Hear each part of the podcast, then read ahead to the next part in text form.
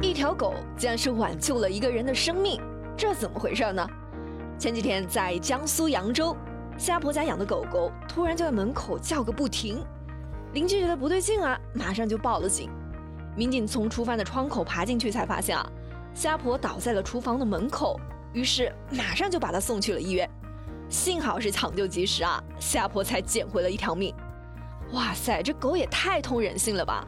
终于理解了为什么马总啊这一天到晚不管怎么忙，甚至自己饿着肚子也没关系，但他们家的猫啊他一定不会忘的，而且一日三餐都是安排的妥妥的。嗯，这样看来真的是值了。嗯，好了，这里是热乎知乎，我是芝芝，跟我一起来刷新今天的知乎热榜吧。知乎热榜第一名。女子遇车祸，发现脑袋里面有两根针，这怎么回事呢？知乎热度一千七百五十八万。遭遇车祸，只想任何人都会觉得这挺倒霉的，但是对于河南的朱女士来说呢，这也许是一件幸运的事儿。要不是因为这一次车祸啊，她也不可能发现自己的脑袋里面竟然有两根五厘米长的针，而且现在已经是完全扎进了她的脑部组织，非常的危险。按理说，这两根针要是扎进脑袋里面啊，应该是相当痛的。可是朱女士压根就不知道有这回事儿。对于这种情况，医生就分析说，这针有可能是在朱女士小的时候扎进去的，因为成年人的头骨它很硬，是不可能扎得进去的。好在这两根针并没有扎在关键的位置，所以没有对朱女士的神经功能造成影响。虽然医生建议做手术把针取出来，但是我们也都知道。人的脑部可以说是人身上的最精密的部位了，容不得有一丁点的失误。如果要做手术，风险还是挺大的。那么朱女士脑袋里面的针到底是怎么来的呢？她曾经又遭遇了什么？没想到这一调查，竟然是牵扯出了朱女士身世的秘密。原来朱女士并不是她现在的母亲生的，而是抱养的。当时她的养母已经有了两个儿子，但是她还想要个女儿。刚好朱女士的阿姨在凤凰台的时候，听到有人问谁要孩子，一看，哎，还是个女孩，就赶紧给抱了回来。孩子刚抱回来的时候，朱女士的养母也发现啊她的头上有两个小黑点，但是她以为那是孩子天生的，也就没有在意了。这么多年来，养母一直是非常的宠爱朱女士，完全就是把她当做了自己的亲生女儿对待。事情发生后，也是心疼的直掉眼泪。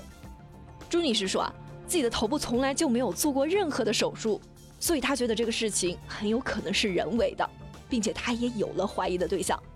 现在警方也已经介入了调查，希望能够尽快的找到朱女士的亲生父母，查清真相，也希望朱女士能够平安无事。知乎热榜第二名，醉酒男子进入他人车内休息死亡，车主应该承担责任吗？知乎热度九百八十一万。最近，在广州海珠区，一名男子把车停到了路边后呢，就去忙其他的事情去了。下午五点，当他过来准备挪车的时候，就发现啊后排竟然躺着一个人。刚开始他以为是一名流浪汉，可是当他打开车门后，闻到了一股明显的酒味。再一看，这名男子全身发紫，没有任何的动静了。咦，不对劲啊！于是马上就报了警。原来醉酒男子生前和朋友喝酒喝多了，醉了后呢，就跑到车里面休息。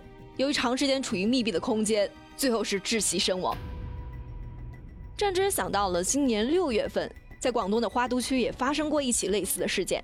当时五十五岁的男子程某把车停在了自己的院子里面，邻居家两个小孩比较顽皮嘛，就跑到他车里面去玩，然后不小心呢就触碰到了车内的门锁按钮，车门就被锁了。被找到的时候，两个孩子已经是没了呼吸。男孩的家属就认为车主是有一定的责任的。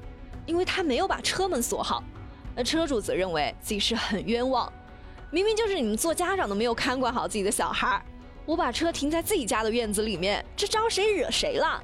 照你们这样说，要是我在院子里面放一把菜刀，你们家小孩不小心弄伤了，这也怪我吗？当时这个事情在网上也是引起了很多人的关注啊，最后是认定这属于一起意外事件，车主不需要承担任何的责任。相反，小孩的父母作为监护人，需要承担监管不力的责任。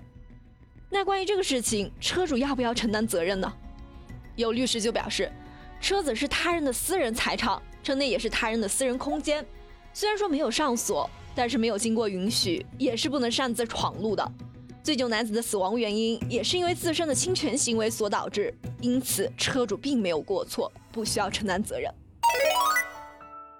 知乎热榜第三名，绿灯为拄拐老人延长了九十七秒，知乎热度三百四十一万。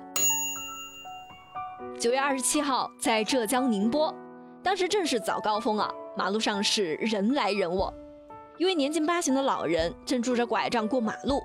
可是绿灯都已经是跳完了，老人才走了三分之一，好不容易走到马路中间，看着这来来往往的车流，老人家也不知道该怎么办才好。指挥中心的工作人员看到后呢，马上就为老人延长了信号灯的时间，所有的车辆也都停了下来，等待老人过马路。当老人走到马路对面的时候呢，突然下起了大雨，一位等候通行的女司机看到之后呢，马上从后备箱拿出了一把雨伞，送给了老人。这个时候，绿灯已经为老人多亮了九十七秒，这样的画面真的是太温暖了。我们国家的有关部门工作和服务也是越来越人性化了，这就是一种进步。好了，有气有料尽在知乎，我是芝芝，我们明天见啦。